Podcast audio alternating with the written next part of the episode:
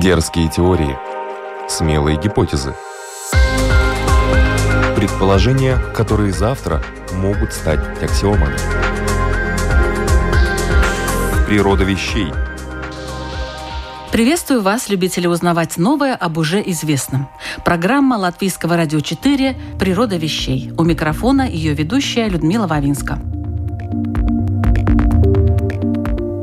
Итак, сегодня мы поговорим о Тевтонском ордене. Многие из вас знают о нем лишь по сведениям из школьного учебника – о битве между войском Александра Невского и тевтонцами на Чудском озере. Вот, в принципе, и все. Что касается Латвии, то здесь тевтонцы оставили о себе больше следов, ведь они приходили на эти земли с целью привести язычников в христианскую веру и своего добились, иногда огнем и мечом – Впрочем, цель могла быть и другой, ведь они не только миссионерствовали, но и фактически захватывали земли балтов, принуждая местное население работать на новых господ. О неоднозначном влиянии крестовых походов на Восточную Европу о том, как изменилась судьба балтийских народов после этого, сегодня будем говорить с историком Валдисом Клишансом. Добрый день. Добрый день.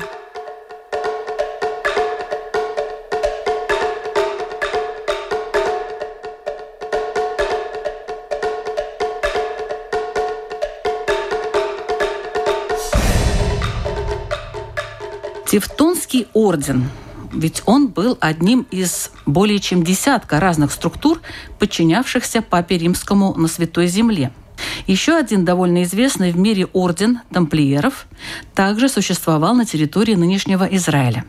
А ведь создавались они со вполне благородной целью – защищать паломников, помогать бедным, больным, страждущим – ну да, так и есть идея орденов, где монахи одновременно являлись и воинами. Появилась даже еще раньше. Это связано с испанской реконкистой, то есть э, войнами, которые вели христиане против мусульман на Пиренейском полуострове. На Ближнем Востоке, то есть на Святой Земле, были три основных рыцарских ордена. То есть первый был орден ионитов, или орден Святого Госпиталя, где в основном были выходцы из Италии, также из Франции. Потом образовался в первой половине XII века орден темплиариев и последний только Тевтонский орден, который создавался вначале как госпиталь, то есть как лечебница или место, где лечили раненых рыцарей в большинстве немецкого происхождения. И тут сразу оговорка, можем ли мы вообще еще в XII веке употреблять слово немецкий. Но мы понимаем, что это Средняя Европа, регион, где формировался формировался, позже создавался немецкая нация, немецкая государственность. А откуда вообще взялось это название? Это название это этунеорикум, то есть на латыни тевтонцы. Это слово имеет вообще очень древние корни. Первые упоминания о тевтонских племенах приходят из второго века до нашей эры. То есть времена еще Римской республики, где римляне воевали с соседними германскими некоторыми племенами, и тевтонские племена зашли на территорию Древнего Рима цивилизации. А потом потом это слово тевтонцы начали э, использовать как вообще слово, чтобы как-то обозначить жителей германских территорий, те, которые к северу от Альп.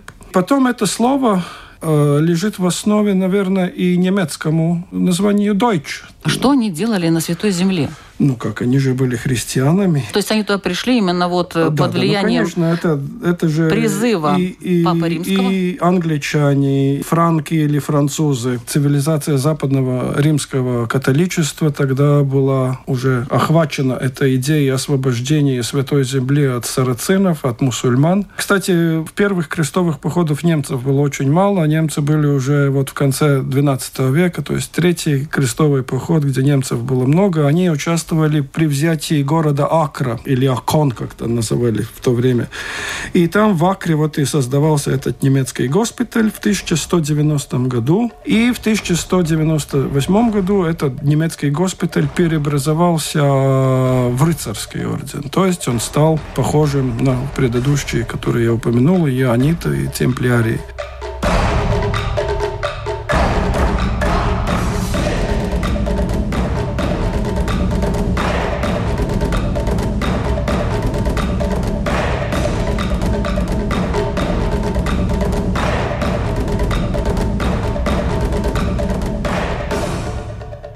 Вот что послужило тому, что они все стали такие, ну, скажем, более вооруженные, более такие агрессивные, может? Нет, они не были не более вооруженные, не агрессивные, просто а это в чем была происходило такая форма... преобразование? Но это была такая форма жизни в то время. То есть эта форма жизни по латыни называлась монахус от милос, то есть монах и воин в одном, если в состоянии. Они давали эти свои традициональные обет монашеские послушания. Они клялись быть послушными всем приказам начальства ордена. Потом обет на бедность. Они отказывались от любой материальной какой-то материального состояния. То есть единственная собственность, что у них была, это их одежда, оружие, конь. Отказывались от любой сексуальной жизни любой связи с женщинами и еще вот, ну, если это такой более-менее пикантный вопрос, им было запрещено даже прикоснуться к своим матерям и сестрам. И они должны были спать в одном помещении, и еще больше руки должны быть поверх одеяла. То есть абсолютно, чтобы не было никаких сексуальных мыслей. И четвертая клятва, что они клялись с мечом в руках бороться со всеми врагами Христа в том понимании, в то время, как они понимали. Таким образом, они они жили как монахи. И единственное отличие было то, что они были выходцами второго сословия, то есть рыцарского сословия. Они были знатные все, и они были профессиональные солдаты, но одновременно монахи в истории, особенно в популярной истории, очень много таких разных неправильных выводов. Даже знаменитый фильм Эйзенштейна Александр Невский. Есть такой там кадр, где тевтонцы взяли город Псков, и вот великий магистр, это первая ошибка, там вообще даже Ливонского магистра не было, вот, а там сам великий магистр, который вообще в то время был на Святой Земле в Палестине, он раздает имущество и обещает города, еще не взятые русские города, да, Новгород и Псков был взят, отдать своим рыцарям. Но это абсолютно абсурд. Они, как монахи, не могли никакое не иметь эти ленные имения. Ну, хорошо, я поняла насчет Тевтонского, а вот, скажем, госпитальеры, То же э, самое. тамплиеры... Они все организованы по одной структуре. Зачем тогда их было делить так? Они или они делились по признаку нет, национальному, или как нет, они нет, делились? их никто не делил. Они просто, как и в церковной э, жизни в то время, создавались разные структуры в разное время, в разных местах, из разных людей. Ну и как и обычные монашеские ордена, те же самые цистерцианцы, потом доминиканцы, потом августинцы, потом францисканцы, они же были Ну то есть разные... они не отличались друг от друга ничем? Монахи Или отличались, отличались, конечно. Отличались по статутам, то есть по конституции. Рыцарские монашеские ордена, они отличались в первую очередь даже с виду, то есть по одежде. У каждого ордена была своя униформа, и они-то носили черные плащи с белыми крестами, темплиеры носили белые плащи с красными крестами. Кстати, по образцу темплиеров был организован этот маленький орден, который в Риге создался в 1202 году, орден Братства Христового воинства, или которых иногда мы называем меченосцы, да, маленький орден, но он брал в основу конституцию темплиеров. И одежда тоже. У них была белый плащ э, с красным крестом. А ну, это мода такая была, тренд такой. Вот это... давайте создадим такой вот орден. Ну, смотрите, на Святой Земле э, несколько, э, в Риге даже, которые вообще, ну, представляете, не было ни телевидения, ни радио, неизвестно было вообще, как туда дошли эти рыцари. Ну, можно это назвать трендом в современном таком языке, да. Но я еще договорю, я не сказал, что тевтонцев форма была белый плащ и черный крест. А, да, вы правильно правильно заметили, это такое, ну, в то время, я не хочу, говоря о средних веках, употреблять термин «мода». Но это было такое влияние, образ жизни. И еще ордена были. Поменьше были в Испании ордена. Здесь, в Пруссии, недалеко от Ливонии, еще были такие добжинские братья, то есть тоже орден, который создавали польские христианские рыцари, которые тоже по образцу вот этих орденов образовали такую структуру. Потом они влились, если не ошибаюсь, в Тевтонский орден. Так же, как и меченосцы, эти маленькие ордена, они присоединились к Тевтонскому ордену.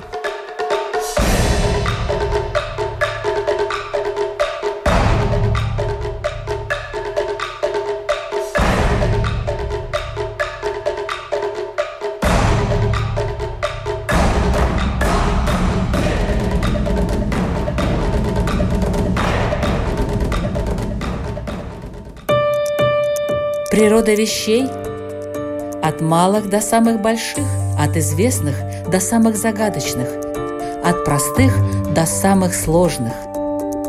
В подкасте и на Латвийском радио 4. Но короли не очень были довольны, когда тевтонцы к ним подошли к границам и собирались там как-то свои порядки наводить. Насколько я знаю, что с Польшей тевтонцы дрались, с Литвой надо понимать одну вещь. Когда заканчивались или было ясно, что нет перспектив крестовым походом на Святую Землю, то есть в XIII веке эти ордена постепенно, шаг за шагом пытались уйти из Палестины, наверное, поняв, что нету будущего. Мусульманский натиск был очень сильный. Именно Такая... поэтому они ушли? Из-за мусульман? Ну, там, Или потому что там ц... все было поделено уже? Там комплекс такой фактор. Снижалось количество поток крестоносцев. В Европе эта идея постепенно отмирала. Вот этот фанатизм, давайте идем на Палестину, освободим там все святые места, где Иисус, герои Старого Завета там действовали. Это все уменьшивалось. Даже даже был такой скепсис, что, может, вообще эта идея неправильная. Все это комплекс. А это были очень сильные, уже стабильные организации. Они искали новые места, где перебраться. А, кстати, кто их финансировал? Кто э, давал деньги на это, на все? Вооружение? Одна половина финансов они сами доставали, то есть они организовали свою хозяйственную деятельность. Вот это можно поговорить, это очень интересный вопрос. Особенно здесь в Балтии, в Пруссии особенно. У них была самая современная хозяйственная система, которая вообще в то время была возможна. А другое, конечно, это спонсорство в нашей терминологии.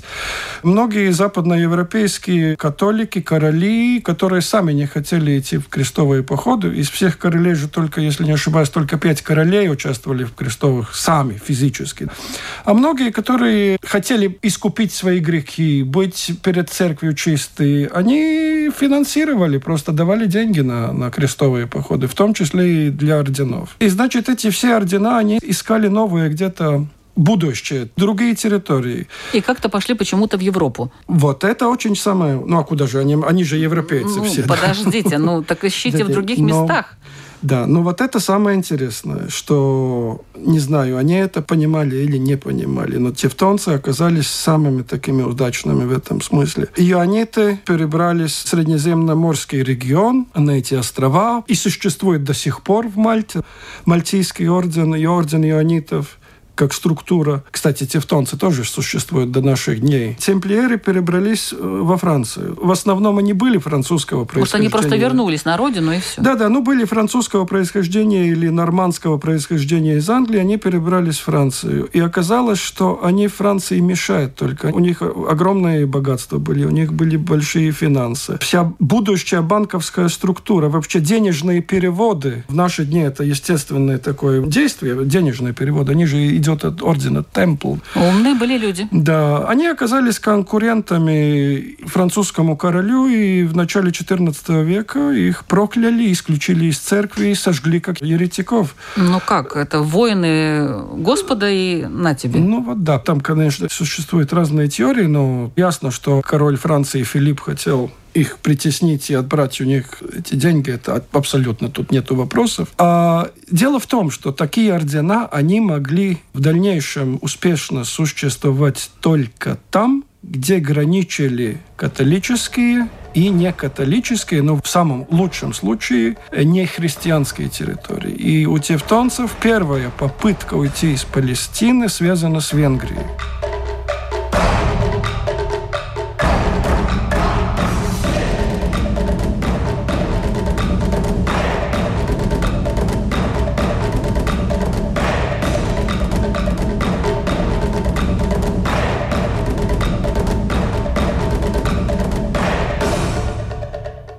1211 году венгерский король Эндре обратился к великому магистру Тевтонского ордена Герману фон Зальцу и к папе римскому с таким предложением, чтобы тевтонцы пришли на Трансильванию, которая тогда была частью Венгерского королевства, помочь воевать э, с половцами или кипчаками, то есть кочевыми племенами, которые приходили из южноукраинских и каспийских и черноморских степей. Это огромная этническая группа, которую мы знаем, куманы, кипчаки, половцы. Все три названия относятся к одному. И тевтонцы пришли вот на это Семигорье, Трансильванию, и основали там первые замки, и включились в борьбу с половцами, но произошло то, что опять конфликт с э, светской католической властью, те же венгры поняли, что тевтонцы как-то уже слишком много власти захватывают. И от них пытались освободиться. И вот в это время, если не ошибаюсь, 1227 или 28 год, вдруг к ним обратился польский князь с просьбой прийти помогать полякам воевать с пруссами. Поляки католики, а пруссы язычники. И поляки вот тоже, они не участвовали в крестовых... И вот тут они почувствовали каландайк, да? Ну, может быть, еще нет. Вряд ли в средних веках так очень хорошо ориентировались в этой географических вопросах. Но дело в том, что первые тевтонские отряды вот пришли около 1228 году. И тут большой спор, был ли такой документ или не было, но будто бы этот польский князь подарил в будущем Пруссию, которая ему не принадлежала, подарил Тевтонскому ордену. И первая крепость, которую они построили у границы, где граничили польские территории и прусские территории, это сейчас город Торунь или Торн, очень красивый такой город, чисто немецкой по архитектуре. Вот это первая база, из которой тевтонцы начали постепенно захватывать одну за другой прусские территории. Но они строили сразу что-то, да, укрепляли свои Очень позиции. Очень сильно, да. Особенно это вот замки из красного кирпича. Все те, которые бывали в экскурсиях на Восточную Пруссию, на Калининград, или на северо-восточную Польшу, это бывшая территория Пруссии, повсюду видно это их строение, их следы, это не только замки, это почтовые станции, это пруды, э, выращивали рыбу, это и по-русски, наверное, есть слово корчма, да? Есть, То есть да. корчма, корчмы строили, дороги.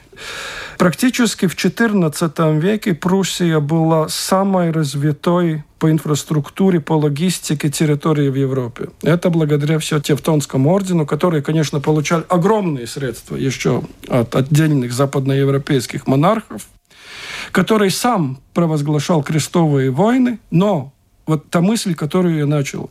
Орден мог существовать только до тех пор, пока есть враги Христа рядом.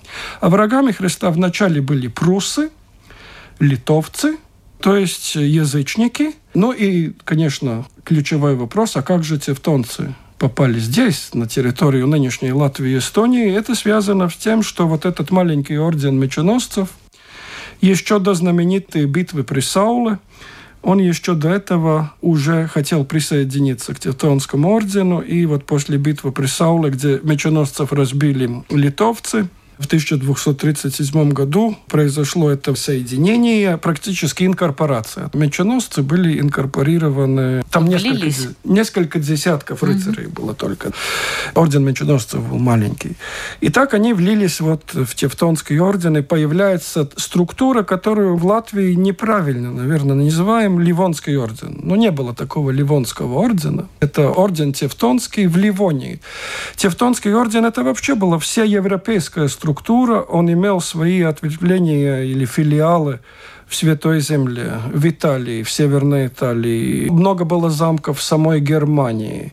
В Армении, но только не в нынешней Армении, которую мы знаем как государство, а армянской территории, большая Великая Армения, которая была до Малой Азии и до Среднеземного моря, которая простиралась, там были в Венгрии.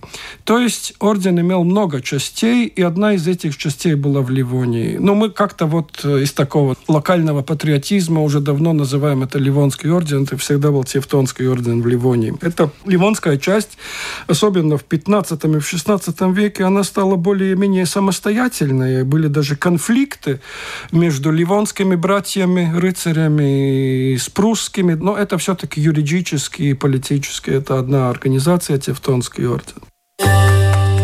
Природа вещей. От малых до самых больших – от известных до самых загадочных, от простых до самых сложных. В подкасте и на Латвийском радио 4.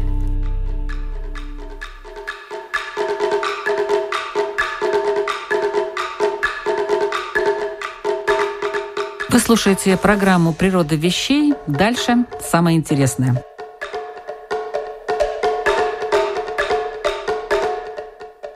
Пришли тевтонцы в Латвию. Здесь язычники поклоняются солнцу, небу, деревьям, земле, воде, естественное такое эко-движение. Что они делали с ними, с этими людьми? Вы затронули такой вопрос, где можно, наверное, книги написать, и они уже написаны. Конечно, формально у рыцарей, не только у тевтонцев, у любых крестоносцев, это было формальное подчинение и хрещение э, язычников. Хотя этот процесс не проходил так, как более поздних временах. Главное было добиться договора с местной знатью, с местными населениями о том, что они подчиняются и что они принимают христианство. И я бы сейчас не согласился с тем тезисом, что вы говорили в начале. Они не очень подчиняли местное население. То есть местное население осталось абсолютно свободное. Сейчас даже историки, археологи говорят, что особенно там, в Латгалии, в восточных частях Ливонии, даже сохранялись, может, и до конца XIII века деревянные замки, которых строили уже местные жители до прихода немцев. Местная жизнь не менялась э, в XIII-XIV веке на территориях тевтонцев. И это большое отличие от территории епископов. То есть Ливония состояла не только из Тевтонского ордена. Одна часть или части, отдельные, как островки Ливонии, состояли из епископства. То есть было Рижское архиепископство, Курлянское епископство. В Эстонии Тартусское и Саремское епископство. Епископ откуда появился? Немецкий. Это уже потом уже? Нет, не э, потом, раньше. Они практически одновременно. Но крестоносцы в XIII веке делились в военном положении и политическом на разные группы. Одно войско руководили епископы, со своими светскими крестоносцами, и другой – это орден. Вначале орден меченосцев, потом орден тевтонцев, тевтонский орден. И земли были разделены уже в ходе XIII века на разные политические, можно говорить, на разные государства. Эти епископства являлись и светскими государствами, то есть епископы являлись немецкими или германскими фирстами, то есть вассалами кайзера. Это было уже как государство, не епископство чисто в религиозном понимании, а как территория, как государство. Ливония была разделена на епископство, то есть пять епископств. А что ж тогда там делали э, тевтонцы? Там ничего не делали. Ничего, они, были... просто... Ну, представьте, 14 век. Мы едем из Риги в Тарту. Вначале мы едем по государству Тевтонского ордена. Если мы в Сигулде, нынешней. Мы на, на территории Тевтонского ордена. Мы пересекаем реку Гаую, поезжаем в Турайду, мы уже пересекаем государственную границу в тех временах. Мы заезжаем в Рижское архиепископство. Потом мы едем дальше в Цесис, выезжаем из Рижского архиепископства, заезжаем на территорию Тевтонского ордена доезжаем до Валмиры, то есть это территория Тевтонского ордена, а потом уже за Валкой мы опять пересекаем государственную границу Тартусского епископства, то есть Ливония состояла из многих государств средневековых, и все они были, конечно, церковные государства. Если мы сравниваем положение, насколько влияло на местных жителей, на этих бывших язычников, как различалось их положение, которые жили сейчас в епископстве, или в Рижском, или в Тартусском, или Курлян Ватиканском епископстве, и сравниваем с теми, которые жили на территориях Тевтонского ордена, то я могу доказать, что местные жители на территориях Тевтонского ордена мало почувствовали перемен каких-то. Просто у них другая политическая власть. Ну, были построены кирпичные или каменные замки. А в основном орден не вмешивался в сельские вопросы. Ну, местные жители, стопроцентно, крестьяне. А в епископских территориях там совсем наоборот.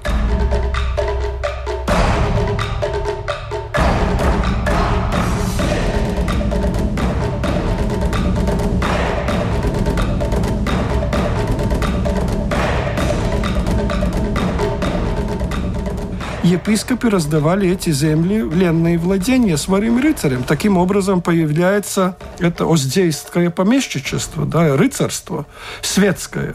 Вот то, что мы называем муйжа, мойс, это идет от эстонского. А в тевтонских землях это было очень мало. Так что если мы смотрим, можно сказать, с латышско-эстонских позиций, то, наверное, лучше было быть гражданином территории Тевтонского ордена, чем епископов.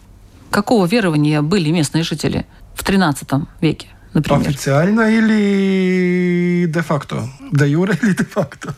Если их крестили латинская церковь, она была латинская, Библия на латинском языке, то они официально считались римскими католиками.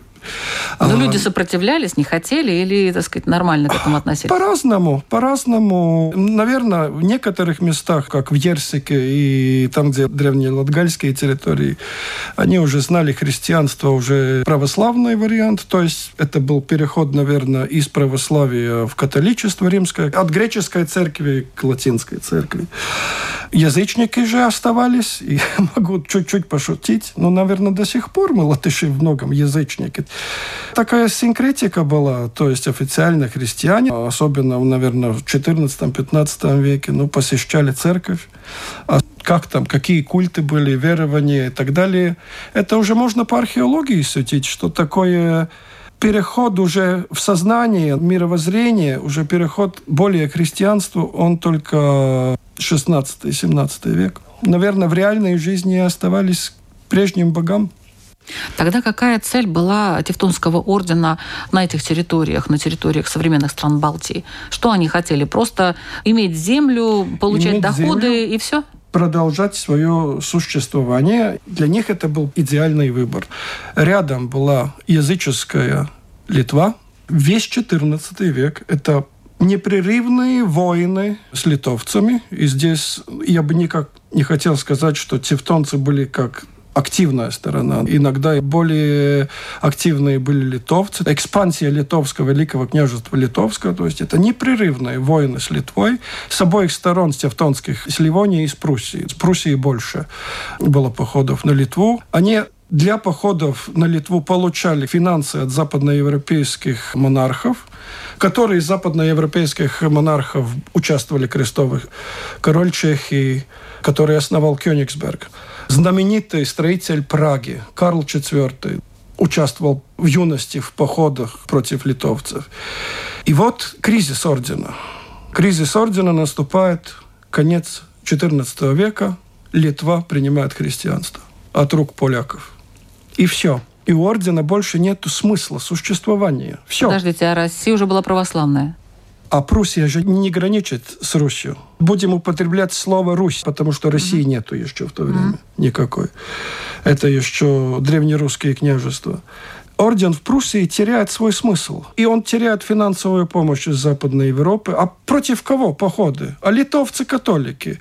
Ягайло, Владислав, польско-литовский король. И уже начинается такой постепенно заход тевтонцев. Потом разгром Жальгерис или Грюнвальская битва, 1410 год, когда литовцы и поляки разбивают тевтонцев. Конечно, это абсолютный абсурд утверждать, что благодаря этой битве орден погибает. Нет, орден еще существует до наших Но есть дней, решающие да. битвы обычно нет, нет, в войнах. Нет, нет, нет, нет. Это Конечно, тоже не было? Нет, нет. Орден погибает из того, что он теряет в последние десятилетия после этой битвы смысл существования. И вот тогда у Ливонского ответвления, у тевтонцев в Ливонии есть, вот вы правильно сказали, рядом есть православные русские княжества, а православие тоже это не римская католическая церковь, это восточная греческая католическая церковь. То есть огнем и мечом. Они враги, они раскольники. Их называют схизматиками, то есть те, которые отделились от правильной церкви. Кстати, русские князья тевтонцев называют латиянины,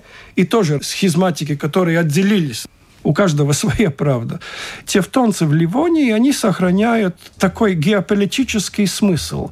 Это вот такая самая восточная провинция цивилизованной Европы, где они граничат уже как тогда думали, с такой варварской какой-то восточной страной, которая уже неправильная христианская.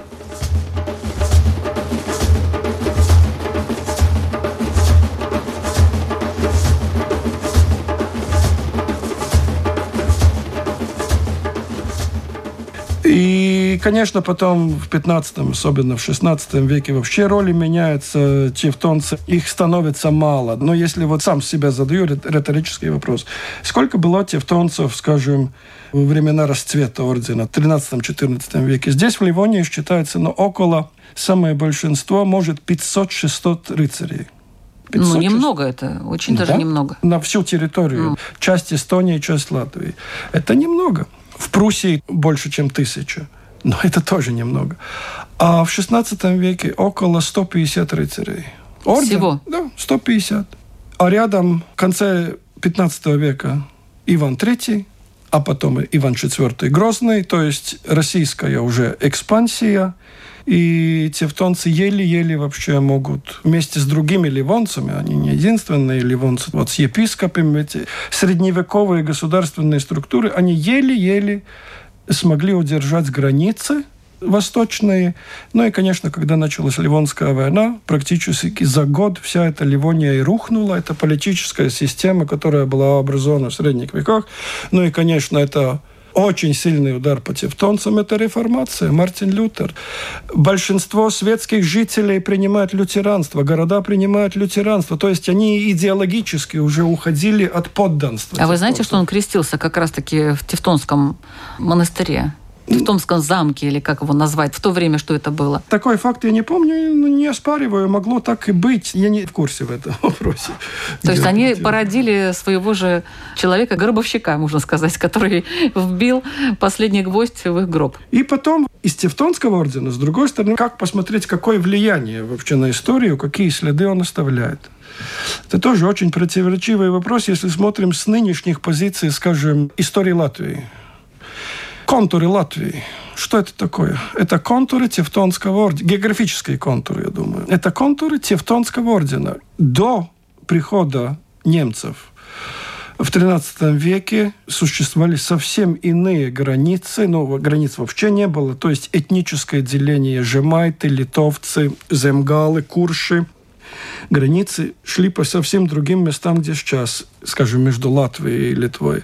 Латвия образовалась позже, и латышская народность образовалась на тех территориях балтов и финно-угров, где была вот эта немецкая ливонская территория, где Тевтонский орден был самый большой. Я не хочу сказать, что тевтонцы сознательно создали латышей. Это было бы неправильно. Но то, что латышская нация создавалась на территории вот балтийских немцев, то есть тевтонцев, епископов, вот этой ливонской структуры, это факт. А другая сторона, те же самые земгалы, курши влились в Великое княжество Литовское, то есть они сейчас литовцы. Таким образом, мы можем говорить, что влияние Тевтонского ордена здесь огромное. А другой еще вопрос. Тевтонцы очень успешно все-таки отражали 300 лет натиск с Востока. В начале русских князей воевали, удерживали границы, где ледовое побоище только один маленький факт. Это вообще такой огромный миф, особенно в российской историографии. Мы не можем сказать, что было, если бы было. Мы не имеем такую возможность. Но все-таки мы можем говорить, что благодаря тевтонцам нынешняя территория Латвии и Эстонии, она включилась в пространство римско-католической культуры, западноевропейской культуры – ну, наверное, если бы не было Тевтонского ордена, не знаю, но мы были, может быть, литовцами, может быть, русскими. Но то, что тевтонцы и епископы ливанские каким-то образом вот создали это пространство европейской культуры здесь, ну, это тоже факт. Природа вещей. От малых до самых больших, от известных до самых загадочных, от простых до самых сложных – в подкасте и на Латвийском радио 4.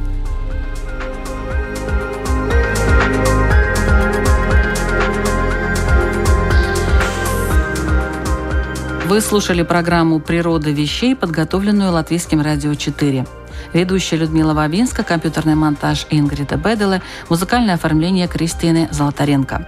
Сегодня мы говорили о том, как крестовые походы Тевтонского ордена изменили жизнь и судьбу народов Восточной Европы. Об этом очень интересно рассказывал латвийский историк Валдис Клышанс. Благодарю вас. На Латвийском радио 4 и в подкастах есть много и других интересных программ. Например, беседы о главном, в которой представители разных религиозных конфессий делятся своими мыслями относительно важных моментов человеческой жизни. Кстати, крестовые походы мы там тоже обсуждали. Заходите на наш сайт lr4.lv и в подкасты и узнавайте новое. «Природа вещей» следующий выпуск в четверг в 15.05 по латвийскому времени. Не пропустите. До встречи на волнах Латвийского радио 4.